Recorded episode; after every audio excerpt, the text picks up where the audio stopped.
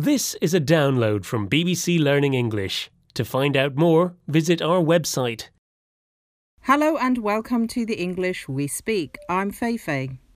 And I'm Roy. I'm glad you're here, Feifei. I'm really upset. Rob just sent me an email saying thanks for all my hard work and that I was a goat.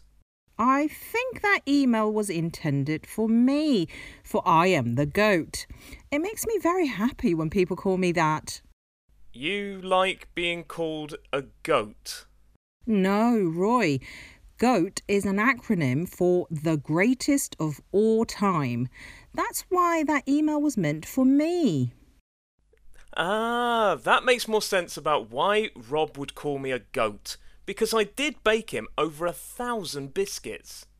Well, I'll buy him 2,000 biscuits from the shop and then we'll see who Rob thinks is the goat. Clearly, everyone thinks it's me.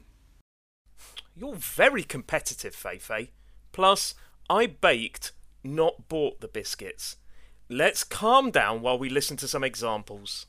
That footballer is truly amazing. Every ball she touches ends in a goal. She's the GOAT.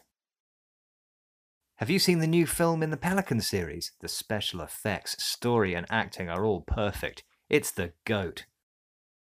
My friend said that Ed Sheeran is the GOAT, but I'm not sure I agree.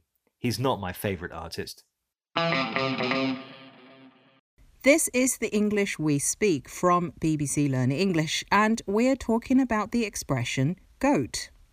GOAT is short for greatest of all time and is used to talk about things or people that we think are the best. Yes, for example, footballers or other sports stars who you think are number one. You can call them the GOAT. It can be a way to express your opinion. You can even use it for video games or films. For example, the film that I think is the GOAT is.